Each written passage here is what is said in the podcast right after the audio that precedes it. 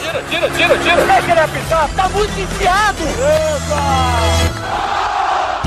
Agora, na Rádio Bandeirantes, resenha, futebol e humor. Apresentação: Alex Bagé. Deixa que eu falo, muito bom dia, sejam todos bem-vindos a mais um Resenha Futebol e Humor aqui na Rádio Bandeirantes. Todo domingo, das 10 às 11 da manhã, a gente chega com resenha aqui, sempre entrevistando uh, personalidades que marcaram na história do futebol, da música e até do entretenimento aqui no Brasil. A produção do Henrique Lete, na, na mesa de áudio, Mário Almeida, a central técnica de Edson Leandro. E participam do programa deste domingo, Arnaldo César Coelho. Sabe por quê? Porque ele foi o árbitro do Grenal do século. E hoje, domingo, a partir das três da tarde, eu faço a abertura do jogo aberto com 13h45, chegando Marco Antônio Pereira para abrir a jornada e nós vamos retransmitir aqui na Rádio Bandeirantes o Grenal do século que aconteceu lá em 89, mas que ainda fazia parte eh, do Campeonato Brasileiro de 88. E o árbitro daquele Grenal foi Arnaldo César Coelho. O Resenha Futebol e Humor sempre para skin leve e saborosa, beba com moderação. Vocês sabiam que a primeira vez que a cerveja skin entra em contato com o ar é quando a gente abre a garrafa? Isso mesmo, é que a skin é feita com uma produção ultra controlada. A cerveja fica o tempo todo protegida e por isso que a skin não tem aditivos e os ingredientes são naturais. Skin leve e saborosa, beba com moderação. Arnaldo César Coelho, o nosso primeiro entrevistado. O segundo será Ivanildo Duarte Pereira. Ninguém lembra quem é o nome? Nildo, ex-atacante, centroavante com história aqui no Grêmio. Bom, vamos começar o nosso giro então. Deixa eu chamar para conversa primeiramente Arnaldo César Coelho, árbitro do Grenal do século, árbitro de final de Copa do Mundo em 82. Tudo bem, Arnaldo? Seja bem-vindo ao resenha aqui da Rádio Bandeirantes. Meus cumprimentos, Alex, ouvinte da Bandeirantes. Olha, é, nesse ano de 89 foi o ano que eu parei de apitar, mas eu não estava ainda em fevereiro, quando foi o jogo, com isso na cabeça, porque só surgiu em, em outubro quando eu recebi um convite da TV Globo. Mas eu não tinha apitado, eu acredito, nenhum clássico Grenal. E acabar uma carreira veja só como é que é o destino. Sem apitar um Grenal, acho que ficaria faltando alguma coisa no meu currículo. E quando eu fui indicado em fevereiro, eu não sabia muito da, da responsabilidade, porque nesse ponto, o fato de eu morar no Rio de Janeiro é, é, é, ajuda. Eu, quer dizer, se eu morasse em Porto Alegre, eu sabia da. Não, eu, a rivalidade eu sempre soube, claro. mas eu não saberia das notícias que envolvem, que são aquelas fofocas, disse-me disse, e, e, aí eu chego para pitar com a cabeça fria para poder distribuir justiça com justiça. Mas num Grenal é muito difícil, você não consegue agradar os dois. Com certeza. E sabe que a gente, relembrando, né? Buscando, pô, imagina, um Grenal que já faz 31 anos. E é. a gente buscando material para poder. Agora, mais tarde, nós vamos ter aqui a transmissão do jogo, como se fosse é, uma recuperação histórica, né? Nesse período que a gente vive da pandemia com o futebol paralisado. E aí a gente buscando, a gente lembra de coisas que às vezes vão ficando para trás na memória. Poxa, era um Grenal muito disputado, em que o Grêmio faz 1 a 0 no primeiro tempo. E no primeiro tempo ainda, tem uma expulsão porque o, o, o, jogador do Grêmio traçante, ele acaba levando uma cotovelada, um encontrão muito forte do Casimiro. E o lance chama atenção que quando a gente joga lá no YouTube para rememorar, você chega sem dúvida nenhuma, você estava muito perto do lance, você chega e já dá a expulsão. E não tem bolinho de jogador, não. Ou seja, demonstra que aquele Grenal vinha no teu pulso, né? É, eu, eu fui outro dia conversando com um amigo meu, ele relembrou esse Grenal porque para você dizer que é o, é o maior Grenal de todos os tempos, é porque ele foi muito significativo. E esse amigo meu conversando comigo falou que ele estava lá no estádio e viu. E ele era torcedor, ele é torcedor do Internacional. E ele disse o seguinte, pô, o Internacional perdendo o jogo de 1 a 0 e no final do meu tempo ainda coloca para fora o jogador do Internacional, ele falou que deu vontade de ir embora no intervalo. é, ele que me lembrou, eu não me lembrava é, do jogador que foi expulso, é, por que ele foi expulso, porque conforme você fala, faz 31 anos, né? É, e aí você está me dizendo que foi uma cotovelada, enfim, pare, parece até a cotovelada que depois foi dada em 94 pelo Leonardo na Copa do Mundo dos Estados Unidos. Acabou ficando marcante, com certeza.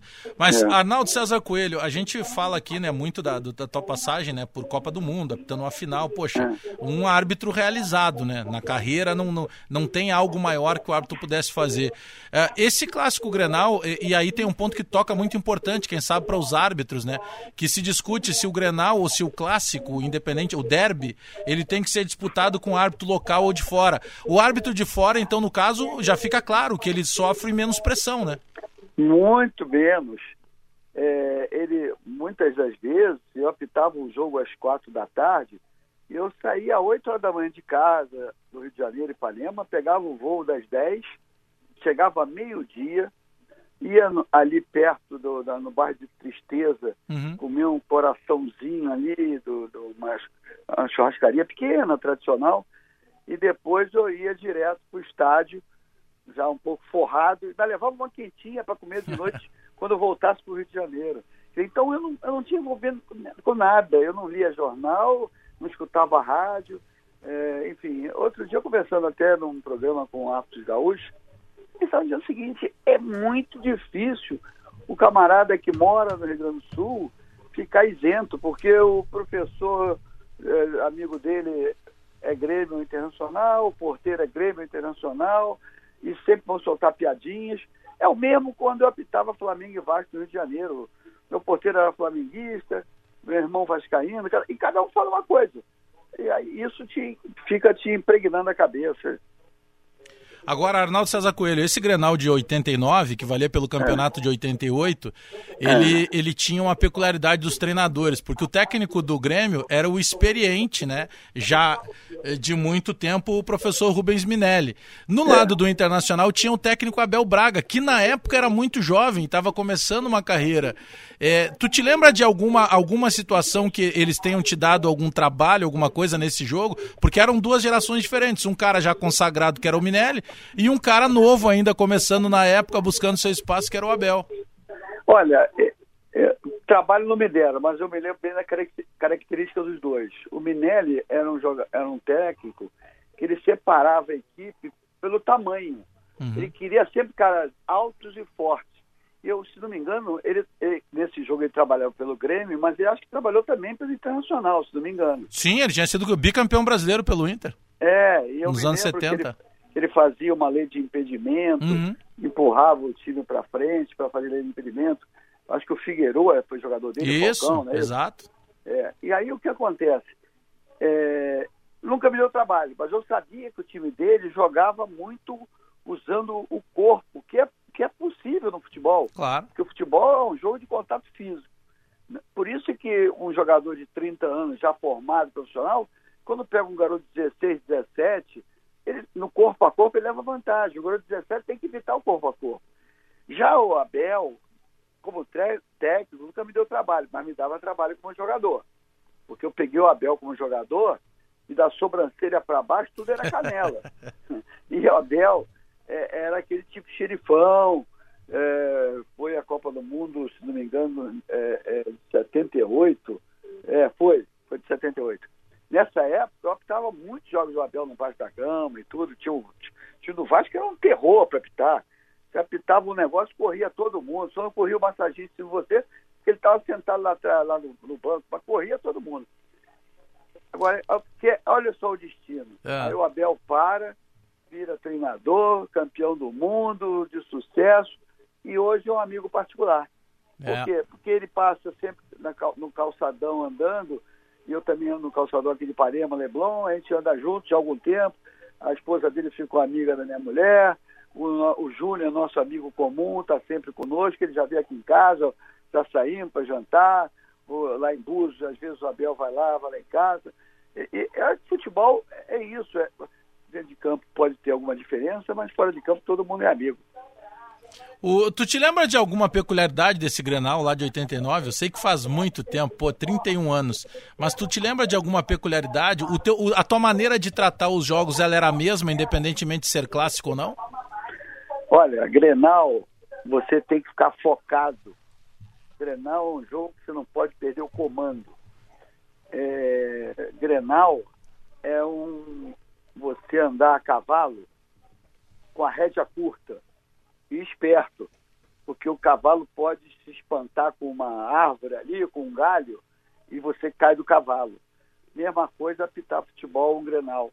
Você tem que estar focado no jogo e ao mesmo tempo ver o que está em volta, é, visão periférica, ver se tem treinador lá agitando muito na beira. Na, agora a área técnica um perigo, naquela época nem tinha isso. É, você tem que estar antenado no jogo. São 90 minutos de concentração. Sabe que eh, eu, você estava falando aqui, eu em 2007 eu fiz o curso de arbitragem aqui na Federação Gaúcha de Futebol para ah. entender um pouco mais como é que era a questão é. técnica dos árbitros e tal. E muito se falou assim, poxa, o árbitro tem que usar a regra 18, que é a regra do bom senso. Aí em clássico se diz o seguinte, olha, tem zagueiro que ele vai lá nos primeiros minutos e ele dá uma pancada, porque na cabeça dele o árbitro não vai querer expulsar ninguém no começo.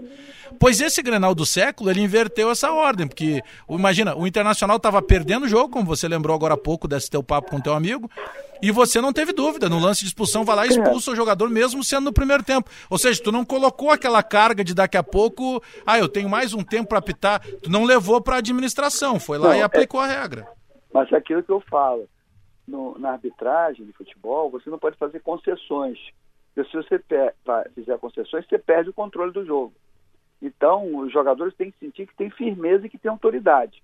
Então, na primeira você tem que tomar uma decisão. Às vezes pode ser né, nem pode ser nem expulsar, mas não pode passar batida e fingir que não houve nada. Você tem que chegar junto e, e mostrar que, que, não vai permitir aquilo. Foi, eu, ah, sinceramente, eu não estou com o lance na cabeça, mas eu me lembro que foi uhum. do lado contrário às cabines, quer dizer, do lado contrário aos vestiários, né? Isso. É, é. Mas o resto eu não me lembro, sinceramente, é tanto jogo que e já faz tanto tempo, né? E hoje, e hoje eu sou do grupo de risco, né? Eu sou idoso. Né? Não, mas tá muito bem, tu tá muito bem. Pô, tu já, já tá quase batendo nos 80 anos, né? 77. Poxa, que bom. E, e, e, com uma saúde agora mais, mais, mais estruturada, né? A gente acompanhou aí com, com uma certa preocupação é, nos últimos anos, mas está tudo bem agora, né, Arnaldo? Não, o que aconteceu foi o seguinte, é, eu tirei de letra, foi o seguinte, e eu, eu, eu falo para todo mundo, porque isso é, uhum. é até um exemplo para todos os homens da minha idade. Eu, 25 anos, durante 25 anos fiz exame de, exame de próstata, nunca aconteceu nada, eu tinha um PCA um pouquinho alto. E aí lá pelas tantas, troquei de médico, o médico trocou de tipo de exame. Em vez de fazer uma ultrassonografia, fez ressonância, mandou fazer. Nessa ressonância apareceu uma lesão na próstata, e essa lesão na próstata depois eu tive que fazer uma biópsia e descobri que era um, um tumor cancerígeno muito pequeno uhum. que estava no, no, meio da próstata. Aí o médico falou para mim, ó, nos Estados Unidos não se opera, não, com a tua idade fica até 90 anos, porque a gente vai acompanhando, seis, seis meses do desenvolvimento. E eu sou muito ansioso, falei, não, como é que é a cirurgia? Ah, agora é mais fácil, é robotizado e tal. Aí eu falei, quando é que eu posso operar? Ah, tal, daqui a três meses, não tem problema. Aí, três meses depois, do carnaval, fui lá, ele deu três furinhos, tirou, 15 dias depois me deu como apto, porque tira uma, um, uma canópula que eles colocam para você uhum. urinar fora, não, para não infeccionar. Claro. É, é, e aí eu fui para a praia caminhar na areia fofa e já estou em forma. Falei, forma. Mas, mas não deixa de ser um câncer. Engraçado que eu tinha feito uma propaganda naquele ano, uhum. exigindo, falando o seguinte, a regra é clara, faça exame da próstata, é aquele novembro azul, e lembre o seu amigo e tal. E logo depois eu fui fazer exame e apareceu isso. Quer dizer, e eu não escondo de ninguém, não tenho nenhum constrangimento de falar, apesar de homem ficar meio esquisito de falar. Uhum. Eu falo para que sirva de exemplo até para os nossos ouvintes com, com, com, mais idade, com mais de 50, 60 anos, e façam esse exame, sem constrangimento, porque isso evita muitas coisas. E, e pegar no início é muito bom. Agora, depois deixar crescer, fica ruim. Arnaldo, você acabou de citar o teu bordão, né, que tomou conta da, da crônica esportiva brasileira, a regra é clara. E na regra do futebol, se tem uma coisa que é bem difícil de, de se buscar, é realmente a regra clara, porque ela é muito interpretativa, né? É, é, é, como é que tu avalia essa questão? Porque o futebol é muito difícil, né? Porque todo mundo é técnico de futebol, todo mundo é entendedor de futebol no Brasil. A regra do futebol realmente é clara, Arnaldo? É clara. Por que, que a bola é redonda? Porque se fosse quadrada, ela não, não andava em campo, né? Por que, que existe a meia-lua? Então, na hora do pênalti, os adversários, todo mundo fica a 9 metros e 15 da bola, perfeito?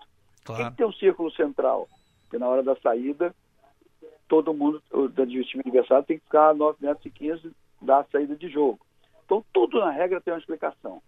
Então, vou dar em primeira mão o que está acontecendo agora. Eu fui consultado pelo pessoal da FIFA, que eles se reuniram lá, que eles querem alterar a regra de impedimento. Uhum. Com a, o advento do VAR e o advento da, da, da tecnologia, o que eles estão dizendo é que tem que ter uma, uma maneira de não virar um lance de Photoshop de cavalo de corrida. Isto é, o atacante que tiver o nariz maior que uhum. o zagueiro, ele vai estar impedido. O atacante que tiver um pé 44 e o zagueiro 40, aquela ponta de, do dedão dele vai estar impedido. Isso aí é, é, é troço milimétrico. E o futebol não é para ser um negócio milimétrico. Então, o que acontece? É bem provável que volte como era antes, mais aperfeiçoado. Antigamente, o impedimento, você tinha que ver a linha do tronco, a linha, o eixo de um corpo e o eixo do outro. Provavelmente agora volte da seguinte maneira: o, o, o, o atacante, se ele tiver um corpo na frente, a sombra do corpo dele na frente, do zagueiro, nada dele, tiver, se o zagueiro estiver encobrindo o ombro dele, tá legal. Agora, se ele se não tiver nada encobrindo, aí que é impedimento. E com isso, o, a, o critério, o princípio do futebol, que é mais gols, vai voltar a ser. Porque da forma que está, está se anulando o gol de um narigudo, igual a mim, se fosse centroavante. É muito importante é, esse destaque que você traz aí, porque em determinado momento o futebol não pode ser uma receita de bolo, né, Arnaldo? Não, não pode ser igual o Photoshop do Jockey Club. Uh, no cristal aí, você, o cavalo ganhou outro de focinho. Aí você vai no Photoshop e vê, o focinho ganhou, ganhou a aposta primeiro lugar, vai lá, podem pagar para quem apostou naquele cavalo. Futebol não pode ser isso. O, o focinho do, do, do, do, do, do, do nariz do cara está em posição de impedimento e aí o computador do Gaciba vai mostrar o nariz do cara e o Gaciba diz, tá vendo? Olha lá. Eu, porra, não existe isso. Tá bom? Arnaldo César Coelho, você apitou jogos no Brasil, na América do Sul, no, no, no mundo, na Copa do Mundo. O, o, Grenal é o maior clássico do futebol brasileiro ou isso é coisa de bairrista gaúcho? É um deles. Eu adoro os gaúchos, mas não sou tão barrista porque se eu falar isso, esse, esse programa passar em Belo Horizonte, você vai dizer, assim, pô, o daqui é o maior. Aí se você chegar em São Paulo, o Corinthians e Santos é maior. E como a Bandeirante é escutar no Brasil todo, Tá maluco, meu amigo. é um dos maiores. Sente muita falta dessa, dessa, dessa rotina Sim. toda, porque tu sai do futebol sendo um árbitro envolvido com viagem, com concentração tua, pessoal, aí tu vai pra, pra crônica esportiva e tu começa a viajar o mundo todo, e aí depois tu para com tudo isso. Te, te dá muita saudade esse, essa loucura toda? Dá, dá, dá, mas eu tenho outras atividades como mercado financeiro que trabalhei 40 anos Sim. e hoje como empresário que tem negócios que diante da situação que nós estamos é terrível. Eu passei um período muito mal no início dessa pandemia, que era uma mistura de pânico com medo, porque eu sou um cara muito organizado e planejar o futuro da minha Sim. empresa. E eu fiquei preocupado. Eu tenho uma emissora de televisão afiliada à Globo e muito uhum. problemático isso. E aí eu passei depois para e caí na real, que é a realidade. Aí já fiquei um pouco mais calmo.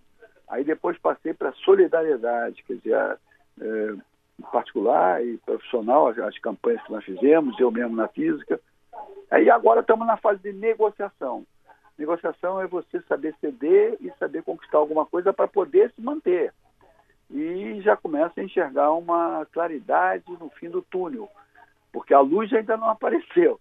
E essa claridade é porque alguns países que tomaram providências antes da gente já estão abrindo, saindo, mas não estão escapando de ter uma segunda fase, independente. E a regra é clara: todo mundo tem que sair com máscara, que era um hábito que a gente, quando via no Japão, na China, a gente ficava assim: pô, que isso, precisa de máscara? A gente achava que o cara era doente, sabe? Esse, esse preconceito: pô, esse cara está de máscara, esse cara tá, é, é, tem alguma doença séria. Mas não, é, é, máscara é uma proteção. Pois é, outro dia eu vi uma imagem, o Michael Jackson, né, na época, gostava é. muito quando viajava, ele usava máscara para se proteger de uma possível bactéria. É, e ali falou... ele, era, ele era muito criticado, né? É. é ali eu não sei, não, é, não sei se era mistura de charme, mistura de proteger, Ainda mais porque ele não podia pegar nada, porque É. se ele pegasse, a garganta dele ia para o espaço e ele não ia cantar da forma que cantava, né?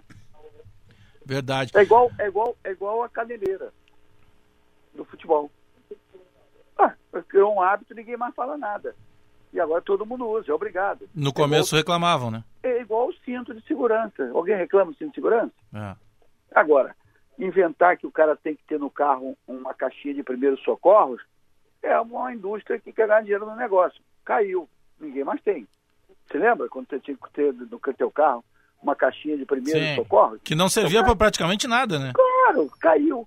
Então, é, é, é, essa da, do- da- da máscara vai pegando, vai pegando, vai pegando, daqui a pouco tá tomando máscara, você não se resfria. É, também tem isso. Arnaldo, você sempre foi um cara muito expansivo, sabe? Foi, sempre deu lá aquela. Vem, lá vem você, lá vem você com alguma pergunta aí. Não, não, não, não. Tá, tá, tá tudo tranquilo, não te Ô, Alex, preocupe. por É. que, que você não quis ser juiz de futebol? Você fez o curso? Não, mas aí que tá. Quando eu faço o curso, eu na época já tava com 33 anos, se eu não, não me engano. Eu já, tava, já tinha estourado a idade. Mas é que na época, Arnaldo, surgiu uma oportunidade. Hoje eu sou comentarista, eu era repórter, né? E aí surge a oportunidade de. Tava, tava começando, depois, graças a ti também, essa função do, do analista, do, do comentarista de arbitragem. Ah, E e a- hoje você é o de arbitragem? é eu não exerço mais, eu não exerço mais, mas eu continuo me atualizando, procurando o tempo inteiro Ah. conversar com ex-árbitros, porque eu gostava disso. E, e na época onde eu trabalhava, eu trabalhava outra emissora, a, a- a maioria do- dos outros repórteres não queriam falar de arbitragem. E eu gostava. E aí, quando aparece o curso na Federação Gaúcha de Futebol, eu faço o curso justamente para entender como é que funcionava. Mas ali, não, não Ah. Mas fiz você o não curso. chegou, não chegou a apitar jogos do campeonato da federação? O Noveleto nunca te convidou para a federação? Não, no, Noveleta é muito meu amigo até hoje, mas não, a gente- também. a gente fala Ainda bem, seguidamente, Ainda mas... bem, É. ainda bem, ainda bem. Senão você ia sair no camburão da, da brigada aí. Então, pô, muito complicado. É, é uma arte ser árbitro de futebol. Mas eu, eu, eu, falo dessa tua maneira carismática de sempre tratar todo mundo, e não à toa deu tanto certo é, na comunicação, você virou um comunicador. É, o, o- isso possibilita que as pessoas brinquem muito contigo. Pô, tu mora no Rio de Janeiro, que é um lugar, o carioca é mais extrovertido. O pessoal brinca muito contigo com, com a questão do futebol? Brinca. Até hoje eu, eu passo na rua, o pessoal grita, regra é clara. Agora tem, pode isso, Arnaldo, pode isso, Arnaldo generalizou ele para tudo que é tipo de coisa, né? Eu levo no bem humor. Eu, eu fiz um programa durante 15 anos, 16 anos, no, no Bem Amigos, Claro. que eu era o bem-humorado, brincalhão, eu levava, é, claro, sério, mas com, com humor. Porque eu ficava imaginando o seguinte, segunda-feira à tarde, à noite, 10 horas da noite, acabava uma hora da manhã, o cara trabalhou o dia todo e vai chegar lá, vai ter aquelas discussões, aí eu levava pra galhofa como? Fazia uma pergunta, ah, o jogador chuta, a bola bate num, num cachorro e entra. Pegadinha sempre. É gol não é gol? Aí os caras, pô, não vai ter pegar pô, cachorro fazendo gol. Aí um dia apareceu um cachorro fazendo gol. Aí eu mostrava. Aí começava a pegar no pé do Galvão. Eu inventei a senha. Porque o Galvão, tu tem que ter senha para falar, né? Claro. Aí, aí eu digo, ó, tem um papel para cada um, se você senha. Quem, quem tiver senha, fala. Porra, aí pronto. Aí, e inventei um jantar que eu não pagava. Aí comecei a inventar lá que tinha um passageiro na poltrona número 6B, na ponte aérea. Quando a pergunta era meia sacanagem para pegar o pé do cara, eu disse, olha, saiu anunciado que você vinha no programa e o colega aqui da poltrona 6B da ponte aérea, que eu vim aqui para São Paulo, eh, mandou te perguntar isso. Aí era, a pergunta era minha. Claro. Eu inventava, quero dizer, aí o Galvão, ah, Arnaldo é fogo, essa pergunta aí é do Arnaldo, Arnaldo não sei o que. Eu digo, bom, não perturba não. E eu pegava no pé do Galvão, como peguei outro dia. O Galvão entrou numa campanha aí, me botaram no programa, agora é, no Bem Amigos, doação de camisa, Sim. doação de chuteira, cartão, não sei o quê. Falei, Galvão, dou alguma coisa aí para ajudar? Aí ele botou um paletó da Globo, o paletó era grande pra burro, né? Aí eu falei, Galvão, que, que manequim você tinha nessa época? manequim, eu sempre falei palavra manequim, que número era paletó?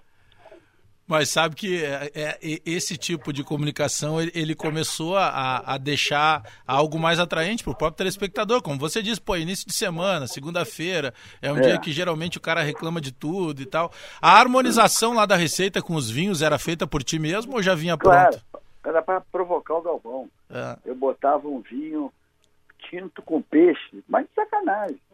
Aí ele olhava e Arnaldo, vinho tinto com, com peixe não dá, tem que ser vinho branco, não sei o que, Galvão. Quem está oferecendo jantar sou eu, quem está comprando jantar, pagando jantar sou eu, e o vinho quem paga sou eu, eu vou botar tinto. Ah, mas não harmoniza, vou fazer de propaganda, de, de, de, de, de, de, pro- de propósito. Depois disso, ô Alex, nós inventamos a regra clara de tarde com o Gaciba e Paulo César. Sim, eu lembro. E aí, foi, porra, aquilo ali, todos os juízes viam aquilo, para dirimir as dúvidas da semana, a regra é clara, cada um comentava, cada um tinha seu espaço, eu apresentava, mas jogava para eles, aí o Gaciba ia lá, mostrava, o Paulo César mostrava, aí continua, isso continua. Depois do Bem Amigos ali, depois do programa, rolava mesmo o jantar? Uma vez ou outra eu ia, porque acabava quatro horas da manhã, o Galvão tinha a chave do restaurante, e aí, aí eu digo, não posso ir, porque eu trabalhava no dia seguinte no mercado financeiro. Sim, sim. Eu ia uma vez ou outra, porque não dava. Então comia rapidinho, ó, tchau, tchau, tchau, tchau, mas não dava, já está muito tarde. Na minha idade, isso não pode jantar muito, muito não, porque sonha muito de noite não dorme. Aí a resenha ia muito tarde ali, né? Imagina É, que coisas é. que daqui a pouco o cara até não, acaba não falando no ar, Não. acaba falando depois, né? Não, e o programa não acabava. Quando você está dizendo resenha, é porque tinha resenha mesmo. O camarada começava a tomar um pouco de vinho, mas tinha, tinha convidado que falava coisa do Arco da Velha lá. Ô Arnaldo, até para encaminhar o encerramento, o árbitro brasileiro hoje, ele tá muito gourmetizado. Ele O que, que é isso? O que, que é isso? Hoje se usa o termo assim, né? O jogador raiz e o jogador Nutella, né? O- Ah. a- aquela coisa mais moderninha. O- isso aconteceu com o árbitro também. O árbitro passou a virar alguns ah, não entendendo que essa tua projeção eh, ela não pode subir para a cabeça. Muitos eh, isso pode atrapalhar o, o árbitro também. Vamos lá para a primeira parte da pergunta. Eu prefiro o árbitro raiz que o árbitro fabricado, que você está chamando Nutella. Perfeito. Árbitro raiz é o cara que apita no VAR, na Várzea, no interior do Rio Grande do Sul, naquelas fazendas de campo sem grama, porra, que os fazendeiros cercam o campo com revólver, com a espingarda, e tu tá apitando um jogo fazenda contra fazenda. Imagina a guerra que é. Esse cara, se for garoto com 18, 19 anos, pode apostar nele que ele vai chegar na Seleção Gaúcha, vai fazer o curso e vai progredir. Agora, o cara fabricado, o cara é um guarda de trânsito em Porto Alegre, e aí ficava apitando direito. Um cara passou e falou assim, pô, você é alto, bonitão, fortão e apita forte. Vem cá pra federação que eu vou te ensinar a apitar. Esse não vai dar certo. Pode dar certo um. É igual você selecionar pelo que o cara corre. Quanto é que esse cara corre? Ah, corre 4 mil metros em 12 minutos. Pô, então bota pra apitar. Porque hoje tem que correr muito. Uhum. E você não consegue ensinar o cara para apitar, porque é talento, é vocação. Agora, é, o que acontece é que tem árbitro que bota salto alto, porque a visibilidade hoje do árbitro no Brasil é muito grande. E se botar salto alto, vai cair do salto alto.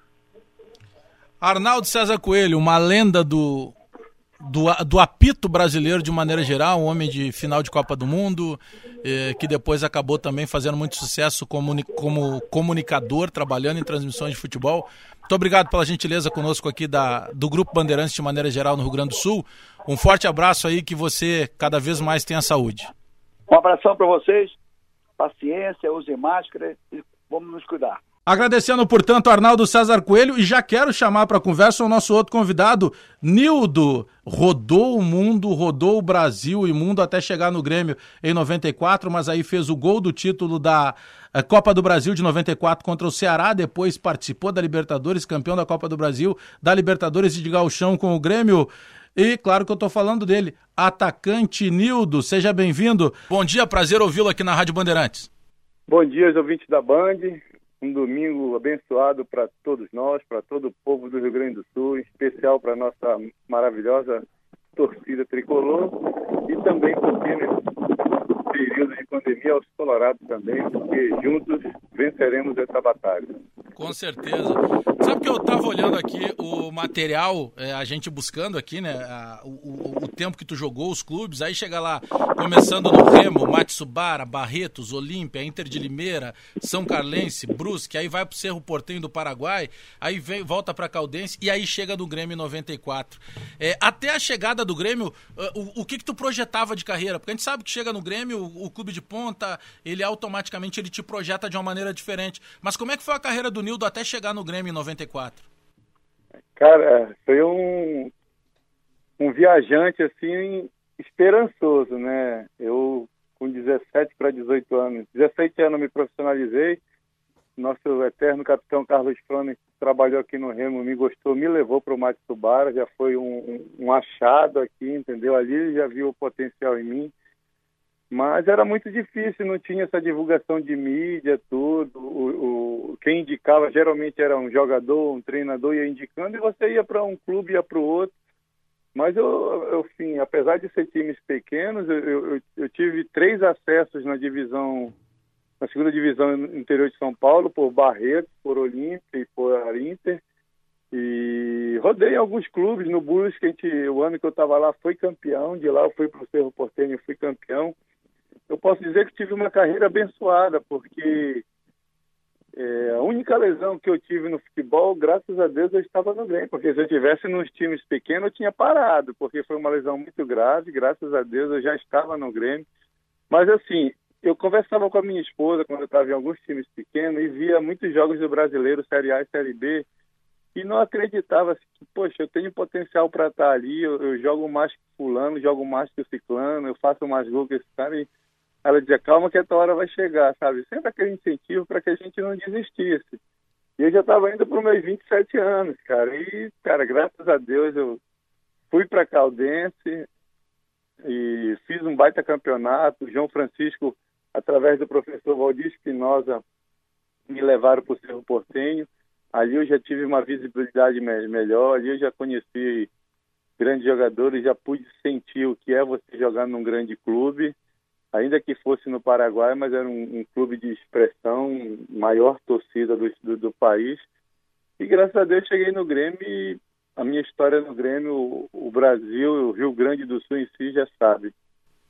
Agora, Nildo, aquele time de 94 que ganha a Copa do Brasil era um time de muita qualidade, né? Ali tinha já jogadores experientes, por outro lado tinha uh, meninos da base que estavam subindo juntamente com o Felipão, ou seja, tinha um equilíbrio muito legal. E eu, particularmente, hoje eu posso dizer, né, porque sou jornalista, mas já há, há dois meses resolvi é, anunciar o time que eu sempre torci, sempre fui torcedor do Grêmio. E naquele ano de 94, eu estava entrando na, na, nas arquibancadas ali nas sociais e, e, já entrei com bola rolando. E o gol foi muito rápido. E eu lembro que eu, nós não tínhamos nem conseguido lugar para sentar ainda, o estádio estava completamente lotado. E aí tem o gol do Nildo de cabeça. Eu imagino que esse seja um dos grandes momentos da tua vida, né? Muito bom, assim, de relembrar o que, que é um estádio lotado numa final de Copa do Brasil explodindo com um gol feito por ti, né?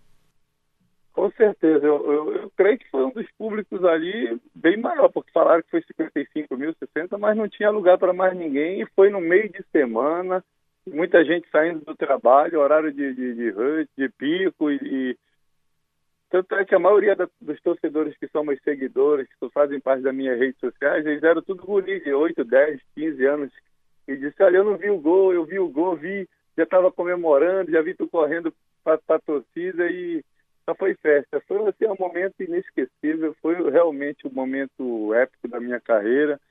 A prova disso que pós-jogo, depois de três, quatro, cinco horas, quando eu fui sair do, do, do, do, estádio, a torcida me levou até a minha casa, cara, que eu morava na direção do arco ali, atravessando a Zenha, na esquina. E o torcedor literalmente me carregou nos braços. Então, são momentos assim inesquecíveis. Acho que mesmo com essa lacuna da lesão de sete meses para me retornar ao futebol, a torcida acreditou. Eu tive um retorno também muito bom, fazendo gols decisivos no Campeonato Gaúcho, entrando nos jogos decisivos da, da fase final da Copa do, Libertadores.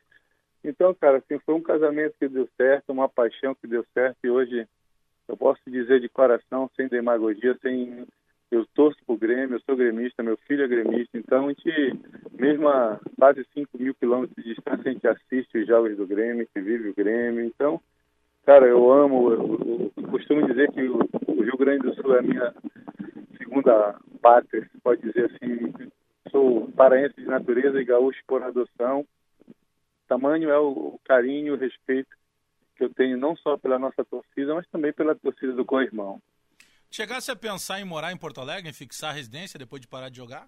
A gente pensa assim, cara. A gente pensa mais. Minha esposa é, tinha passado num concurso no tribunal. Uma vez eu até tentei um, fazer uma permuta, conversei, conversei numa bola com, com o presidente do, do TJ aí de, do Rio Grande do Sul, mas tem que ter um, um outro que queira transferir para cá, uhum. assim fica mais difícil, mas a gente nunca descarta não, né? É um clima gostoso, é um, um, um povo acolhedor, é um, prova disso nesse meio de pandemia é um estado que está bem adiantado com termos de, de, de isolamento, de, de, tratamento e tudo, a gente vê quanto alguns estados da região norte e nordeste e, e, São Paulo em si, no sudeste, estão sofrendo barbaridade com, esse, com essa pandemia. Aí chega 95 e no ano de 95 tu é inscrito na Libertadores com a camisa número 10, né? Que é uma camisa extremamente pesada em qualquer Caramba, cara, é uma emoção. Eu costumo dizer e brincar que é o 9 que virou 10. Então eu tive o privilégio de jogar com a camisa 10 num dos títulos mais importantes. Tamanho era a lacuna de, de conquistas grandes. Foi assim, prova disso que o título da Copa do Brasil 94 tem uma importância muito grande, porque claro. o Grêmio ficou num hiato muito grande. E depois daquele título ali, o, o, time incorporou e virou copeiro e foi uma década de 90 assim extraordinária, espetacular.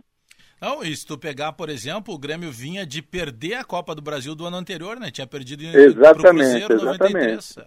Então era importante Exatamente. ganhar ali. Agora, Nildo, a gente falou aí da, da, dessa conquista da Copa do Brasil, do teu gol, né? Dessa aproximação do torcedor, te, praticamente te carregando até a tua casa. E aí chega 95 e a conquista da América ela acontece fora de casa, né? Na Colômbia, contra o Nacional de Medellín. A Colômbia vivendo ainda toda aquela turbulência de tudo que representava, né? O narcotráfico, o Pablo Escobar. Exatamente. Estava em estado de sítio lá no Medellín. Eu imagino, Exército, muita coisa passou na cabeça de vocês ali, de ter que decidir lá na casa dos caras, né?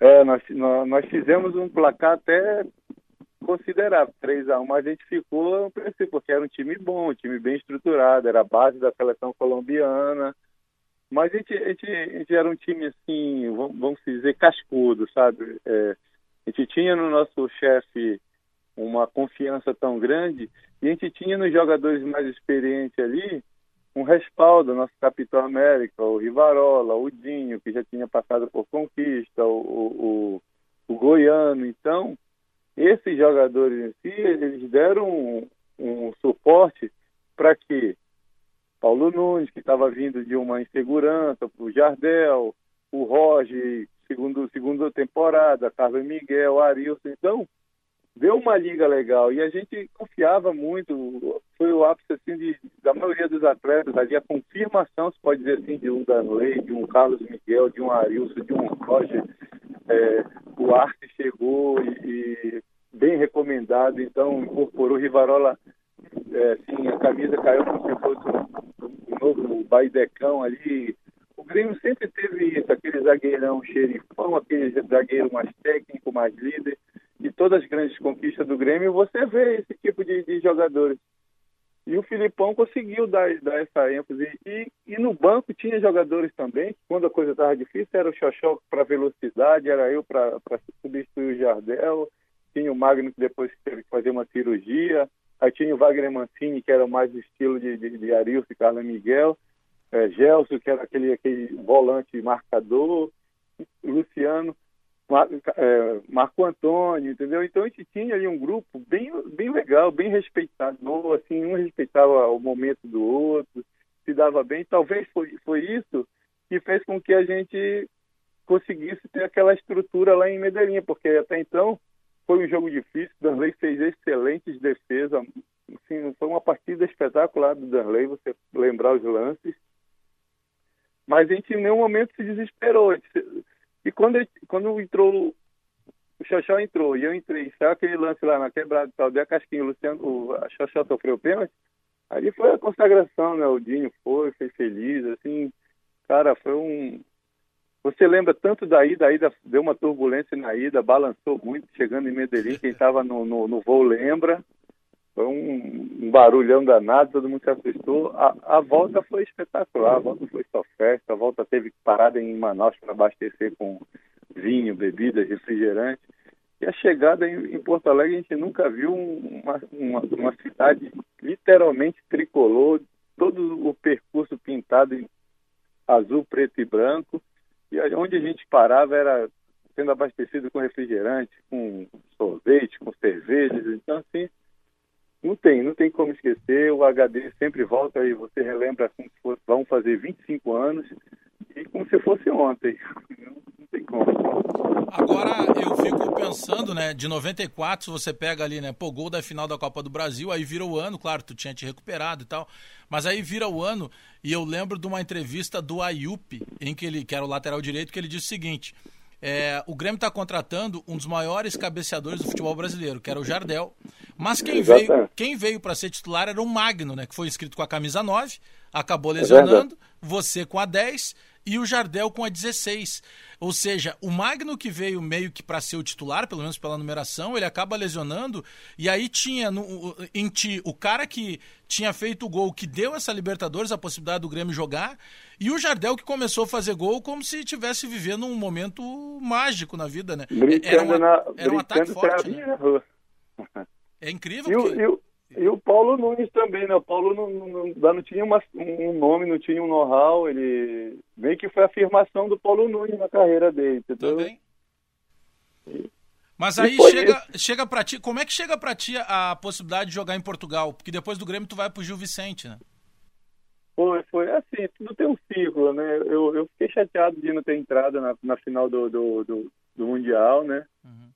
Aí eu dei uma entrevista, assim, meio que o professor não gostou e mas foi um fim, um fim foi um ciclo. Eu fui para Portugal, fui com um time pequeno, depois tive, voltei para o Ceará, fui bicampeão cearense lá, fiz gol, fiz gols importantes, fiz gol em classe, tive uma cobrança muito grande, que até hoje o torcedor do Ceará fica engasgado com aquela conquista.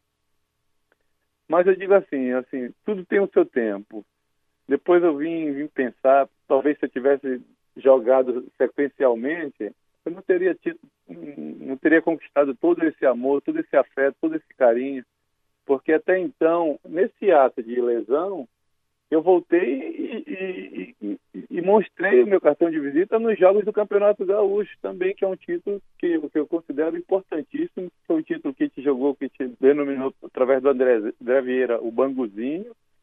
Tamanha era a nossa amizade, tamanha era a nossa confiança. Prova disso, o Filipão manteve o Banguzinho até o jogo decisivo contra o Inter. E nós fomos felizes. Fiz gol nos dois grenais, dei assistência para o Carlos Miguel fazer o gol do título. Então, quer dizer, foram poucos gols, mas todos decisivos. Costumo dizer que foi peso 3, meus gols semifinal de Copa do Brasil, quarta de final, oitava de final. Então, o, o atacante, verdadeiro e tem que demonstrar isso no, no, no, na hora de fogo. Então, graças a Deus, então a gente tem um carinho muito grande, tem uma amizade muito grande aí no, no Rio Grande do Sul. Eu participo da base do Grêmio dos anos 80, que eu não joguei com. não, não fui da base, mas quando eu estou com a galera, parece que eu fui nascido e criado junto com aquela rapaziada, entendeu? Então é, é sempre bom falar do Rio Grande, é sempre bom viver, respirar esses ares e, e, dar entrevista e falar dessas conquistas, cara, não tem preço.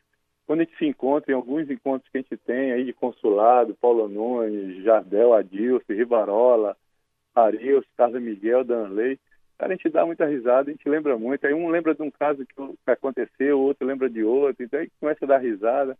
Porque até então, dali, foi um, como se diz assim, um novo patamar que deu para o Grêmio, assim. Foi uma década, assim, que mudou o Grêmio de, de status, entendeu?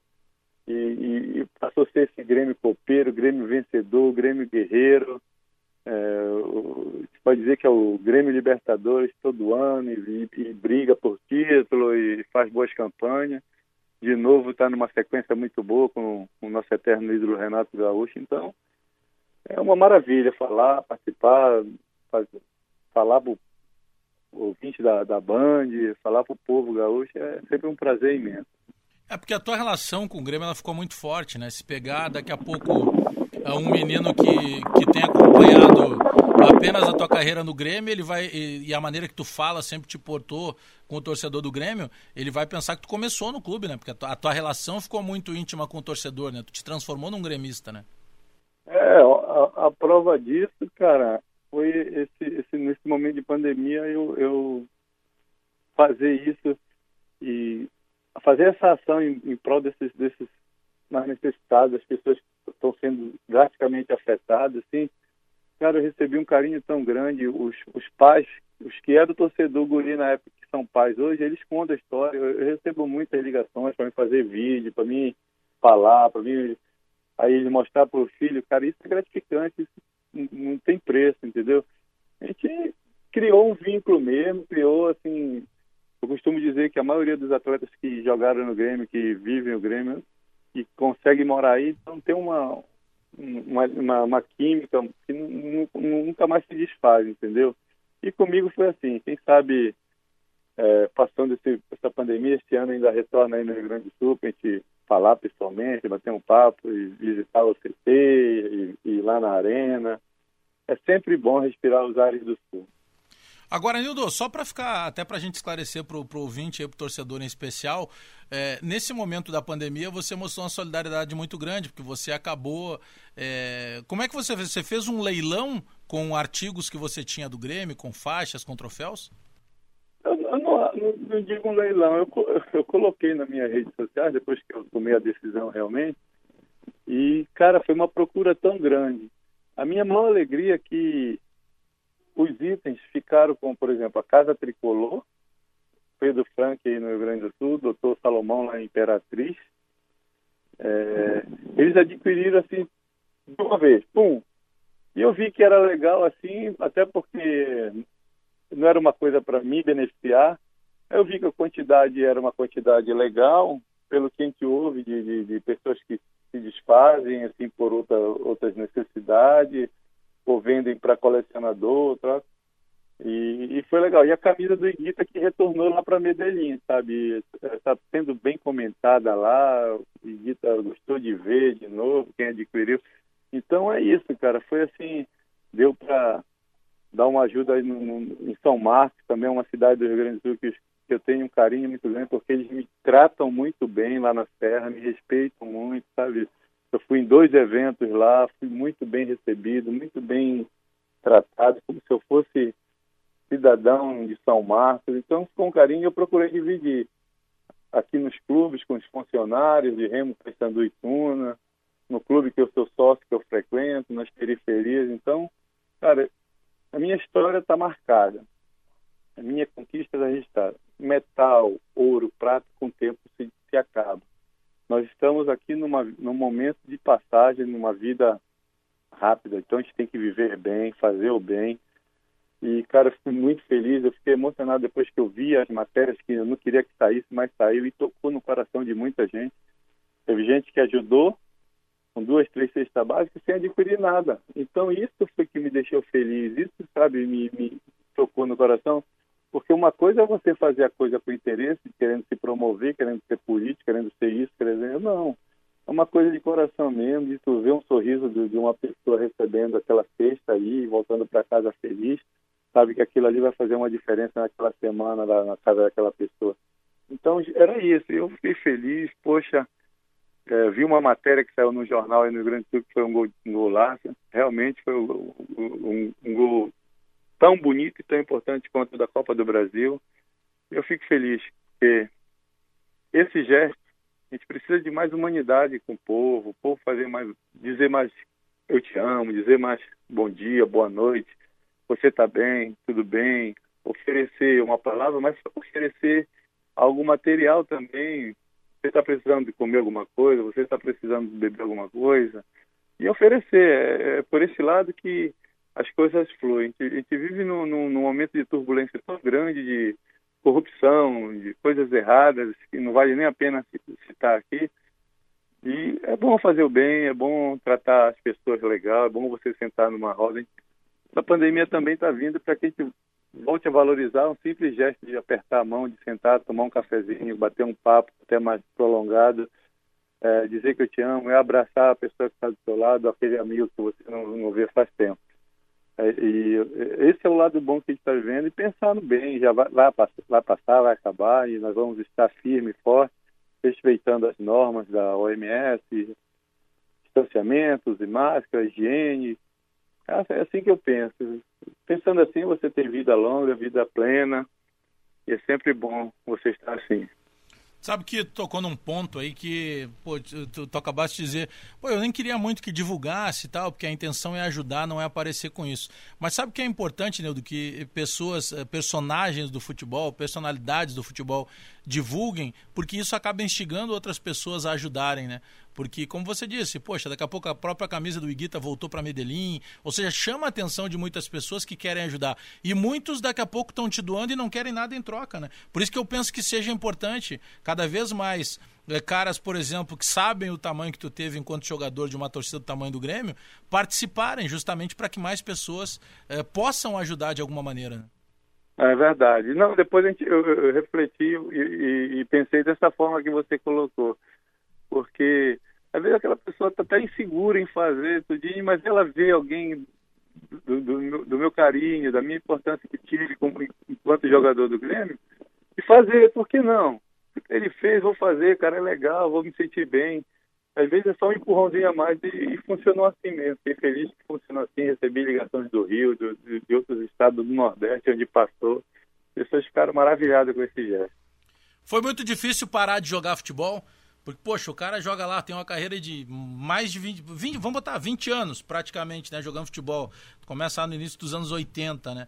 Foi, é foi 20, 21 anos profissionalmente. É, é, muito, é, é, a tua vida inteira, né? E, pô, tu passasse por vários estados, vários clubes diferentes, uns de pequeno porte, outros de grande porte, saiu duas vezes para jogar fora do país. É, é, muito difícil esse momento de ter que decidir, pô, cara, parou, meu, minha época passou. É, tu lembra muito disso, da tua decisão, assim? Não, eu, assim, quando você.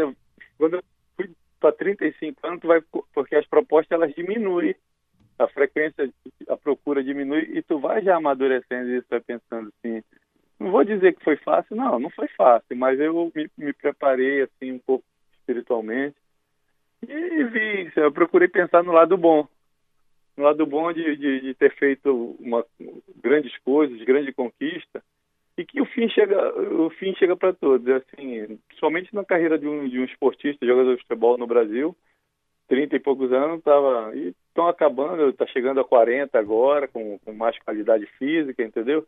Mas eu fui, fui, assim, preparei a cabeça, graças a Deus. Aí hoje a gente bate a bolinha, vai nos jogos aí no Sul, faz os jogos aqui com, com o Remo, com, com a seleção paraense, quando dá, faz aí no Sul.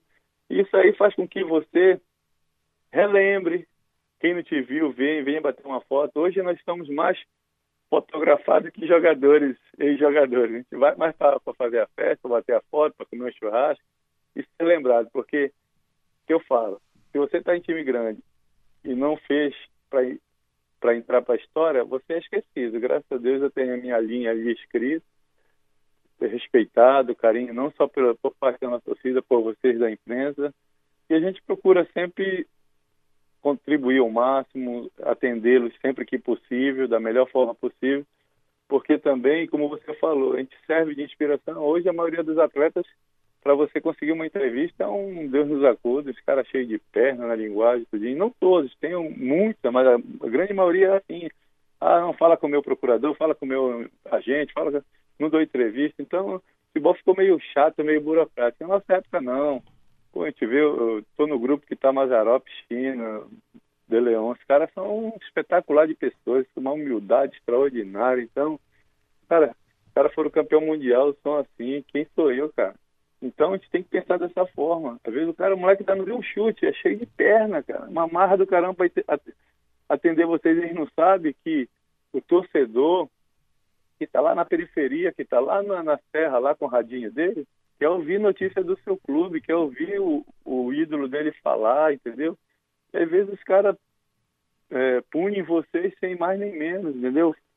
Infelizmente hoje se vive assim, né? Uma pena.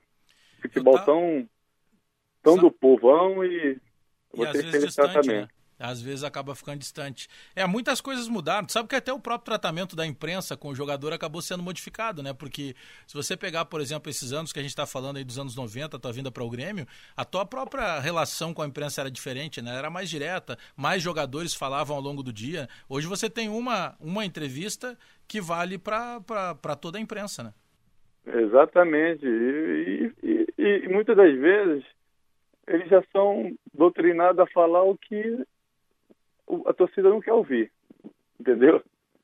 Não, não fala isso, não fala isso, só fala isso, isso. Então ficou chato, entendeu? Infelizmente, eu acho legal quando tem aquele aquele cara que compra, briga e fala por ele, não fala pela, pela entidade, entendeu? É, nessa época a gente fala, tinha Romário, tinha Viola, tinha Túlio, entendeu? Tinha o Darley, entendeu? Pessoas assim que tomava a frente e falava e comprava briga e a, e a imprensa questionava e eles não fugiu da, da, da, da, imprensa. É assim, ficava mais legal. Acho que criava uma, uma expectativa maior, criava um, uma ação melhor, dava uma emoção melhor, aquela rivalidade. Não, vamos atropelar teu time, vou fazer gol, não vou. Hoje o cara nem promete mais gol porque ele tem medo de ser xingado e cobrado. Não, fala que vai fazer, rapaz. Entendeu? Sabe que eu tava, eu tava olhando aqui um gol teu há pouco, um, na tua chegada ao Grêmio, é, lá em maio de 94, teu segundo jogo pelo Grêmio, é, pelo Corinthians, contra o Corinthians, é. tu já faz um gol, né? Então, você Faço um gol. Porque, Cruzamento que, do Roger. Isso, eu procurei alguns materiais tentando é, encontrar, lembrar da época o que, que, a imprensa falava quando veio, quando, quando a tua chegada. E como tu vinha da Caldense, é, teve um certo preconceito, né? Pô, mas vem cá, pô, o jogador tá vindo da Caldense. anos, 28 pois anos. é, o cara quase 30 anos. Então tinha uma certa crítica antes mesmo que tu jogasse. Mas aí no segundo jogo tu já faz um gol, né? Então ali já deu uma, uma amenizada também nesse contato. Já deu, já deu uma aliviada, porque não é fácil chegar num clube como o Grêmio. Substituir também o Gilson, que tá no momento bom, que foi pro México. Goleador, novo, entendeu? Então tinha isso, mas como tu falou, aquele time era bom.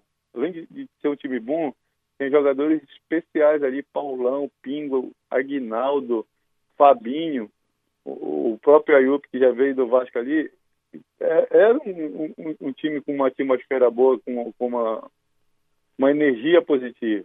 Então esses caras foram importantíssimos ali para mim me acolheram. Me lembro que eu fui conhecer a terra com o Fabinho, com o Aguinaldo, comer um, uma, uma pasta lá na serra lá com eles, me, me levaram no domingo.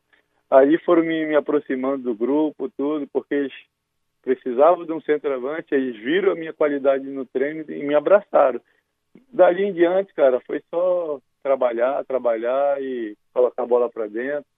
Tanto é que eu fiz quase todos os jogos, eu fiz os gols, só não fiz contra o Vitória no Olímpico, foi gol de pênalti que o Aguinaldo bateu.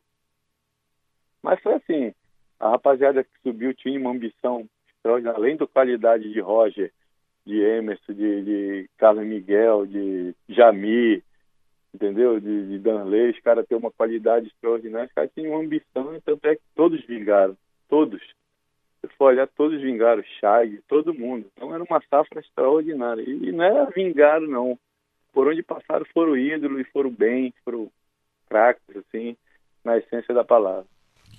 Nildo, ficaríamos horas e horas aqui falando de tudo que tu representou aqui, torcedor do Grêmio, o carinho que o torcedor sempre tem contigo, né? Essa reciprocidade, tu continua muito ligado a, a todas as questões do Grêmio. Eu quero te agradecer aí pela gentileza do contato conosco aqui na Rádio Bandeirantes e te desejar muita saúde aí, que tu possa relembrar muitos e muitos momentos desses vividos aqui em Porto Alegre. Perfeito. Um abraço, torcedor tricolor, povo gaúcho. Vamos se cuidar, mesmo com estando bem adiantado aí, vamos se cuidar, usar máscara, evitar aglomeração. Eu espero dentro em breve aí poder estar ao vivo com vocês aí na Band, para gente bater um papo, falar muito mais, não só do Grêmio, falar da, da vida, falar das coisas boas, falar de, de outros clubes, porque sempre é bom falar coisas boas.